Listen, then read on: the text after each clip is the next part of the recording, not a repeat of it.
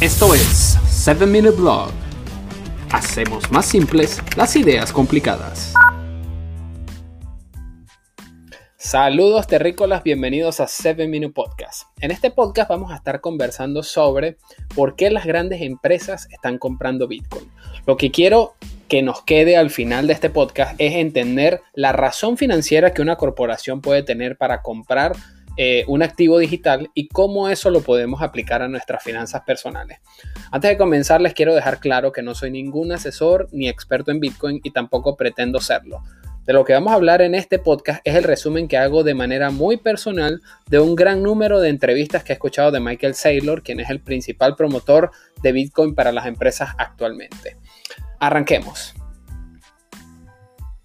Saludos terrícolas, bienvenidos a 7 Minute Podcast. En este podcast vamos a estar conversando sobre por qué las grandes empresas están comprando Bitcoin.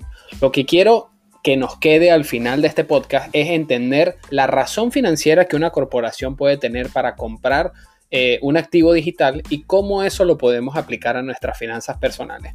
Antes de comenzar les quiero dejar claro que no soy ningún asesor ni experto en Bitcoin y tampoco pretendo serlo. De lo que vamos a hablar en este podcast es el resumen que hago de manera muy personal de un gran número de entrevistas que he escuchado de Michael Saylor, quien es el principal promotor de Bitcoin para las empresas actualmente. Arranquemos. Empecemos por entender qué es Bitcoin ante la ley, por lo menos en los Estados Unidos. El IRS, que es la institución que lo sabe todo sobre tus finanzas para cobrar los impuestos en los Estados Unidos, le dio a Bitcoin y a las criptomonedas la categoría de activos digitales. Sobre esa categorización, Bitcoin es considerado propiedad, al igual que una casa o las acciones de una empresa, solo que es propiedad digital. Las regulaciones y reglas para declarar tus impuestos sobre los activos digitales aún es muy incierto y está en formación, al menos en los Estados Unidos. Aún personas pueden comprar y vender, generar una ganancia y no saber cómo van a declarar eso ante el IRS.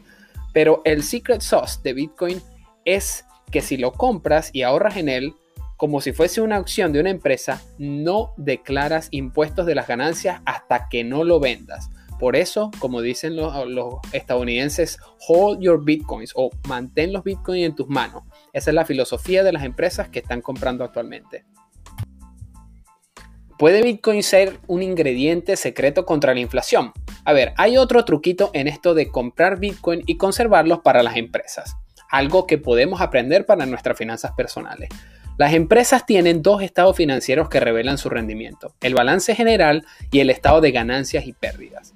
En el balance general las empresas muestran sus activos, sus pasivos y su capital.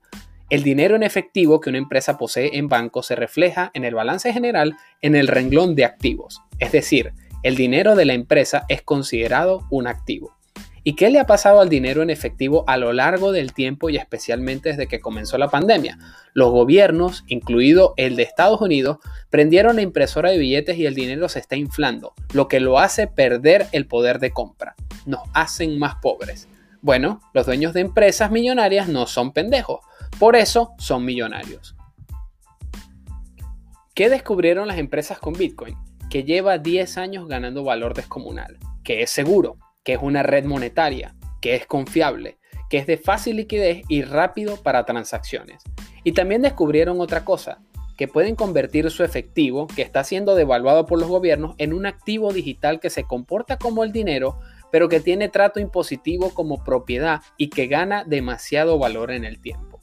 Las grandes empresas están comprando Bitcoin para huir de la inflación del dólar y de otras monedas, no declarar impuestos sobre las ganancias que éste genere a su balance general. También porque es más seguro y confiable que la moneda fiat o la moneda fiduciaria. Además de que es propiedad, es un activo digital. Si las empresas poseen Bitcoin en su balance general y este gana valor, el valor de la acción de la empresa se incrementa, lo que mantiene contento a los accionistas porque su dinero invertido está ganando valor en el tiempo. Financieramente, el proceso es ese. ¿Quieren verlo en sus finanzas personales? Tu dinero en efectivo es parte de tus activos. Si el gobierno lo está imprimiendo, tu dinero está perdiendo valor. Por ende, tú estás perdiendo valor financiero. ¿Qué hacer? Pues cambiar de un activo de menor valor a un activo de mayor valor. Una persona inteligente que respeta su tiempo y valora su trabajo protege en el tiempo el valor de su dinero. Los latinos compramos dólares para huir de la inflación de nuestros países. Bueno, ahora que el dólar también está devaluándose, deberíamos pasar nuestros ahorros a algo más estable y más sólido, como Bitcoin o como un activo digital. Pero no, no tienen que pasar todo, a menos que sean unos locos aventureros que arriesgan mucho y corren con la suerte de que les vaya bien. Las grandes empresas están pasando porcentajes de su efectivo a Bitcoin. Decidan cuál es el porcentaje cómodo para ustedes y listo. En todas partes del mundo, pero especialmente en Latinoamérica, hemos estado acostumbrados a no considerar el valor de nuestro dinero en el tiempo. Estamos tan acostumbrados a economías inflacionarias que cuando nos conseguimos con la pérdida del valor ya es demasiado tarde como para salvar el, valor de nuestro patrimonio. Otra cosa que es una mala costumbre a nivel mundial, pero especialmente en Latinoamérica, es que el ser humano copia muy rápido lo malo pero no copia con la misma velocidad lo bueno. Si estamos conscientes de que las grandes corporaciones o que las grandes compañías toman decisiones financieras inteligentes que les permiten aumentar el valor de su propiedad en el tiempo, ¿por qué no copiar esas cosas? ¿Por qué si vemos algo bueno nos cuesta tanto copiarlo, pero lo malo hasta lo replicamos y lo difundimos con mayor velocidad? Aprendamos de las personas que han hecho muchísimo dinero y que siguen haciendo muchísimo dinero a pesar de las crisis. Sí, es cierto que dentro de muchas de ellas hay corrupción. Sí, también es cierto que los gobiernos tienen una participación criminal dentro de estas alteraciones a los mercados.